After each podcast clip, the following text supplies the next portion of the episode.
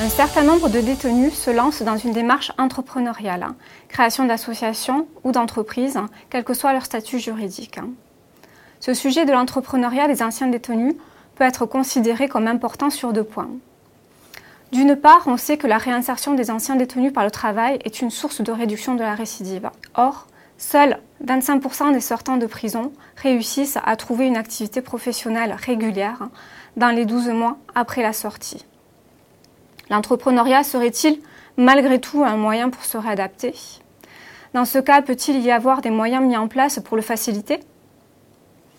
D'autre part, le nombre de personnes incarcérées ne cesse d'augmenter depuis le début des années 2000 et atteint un niveau record, plus de 70 000 aujourd'hui en France. Quid de ces futurs sortants de prison? La problématique de la réadaptation via une activité semble d'autant plus aiguë. Nous avons donc cherché à mieux connaître les caractéristiques des sortants de prison devenus entrepreneurs, mais également à mieux comprendre la démarche qu'ils ont suivie. Notre recherche a cinq principales conclusions.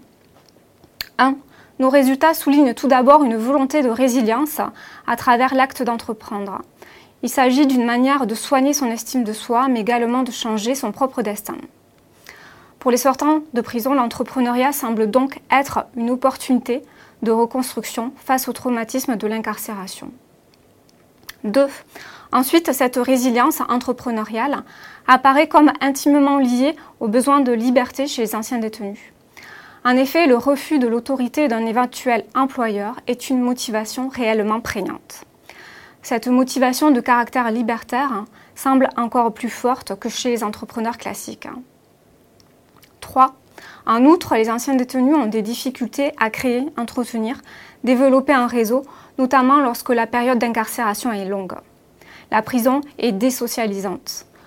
Or, il est communément admis que le réseau est considéré comme un levier important dans la réussite entrepreneuriale, l'activité entrepreneuriale étant, selon les termes de Granovetter, encastrée dans des réseaux de relations sociales. 4. Toutefois, ces difficultés de réseautage semblent compensées par un fort sentiment d'auto-efficacité, croyance qu'une personne a dans sa capacité à atteindre ses objectifs. Un facteur favorisant l'intention entrepreneuriale. 5. Enfin, concernant le volet accompagnement, les résultats montrent l'absence de formation spécifique en entrepreneuriat, même si certaines initiatives individuelles existent parfois. Par exemple, un visiteur de prison qui était lui-même un ancien entrepreneur et qui endosse un rôle d'accompagnateur. Les anciens détenus qui se sont fait accompagner ont pour la plupart préféré cacher leur passé. Les résultats de cet article conduisent à deux préconisations. 1. Le taux de récidive en France est très élevé. La prison ne semble pas remplir sa fonction de réinsertion, fonction pourtant largement utilisée comme justification à l'enfermement. En outre, la prison ne semble pas mettre les personnes détenues dans la meilleure position pour entreprendre. Développer des formations à l'entrepreneuriat semble alors intéressant, tout en sachant que la prison constitue une barrière il est nécessaire d'appeler les pouvoirs publics à diminuer la population carcérale et à développer à la place de la prison des peines alternatives. 2. En attendant que la situation puisse évoluer, il pourrait être intéressant de mettre en place ce type de formation pendant la période d'incarcération et en fin de peine.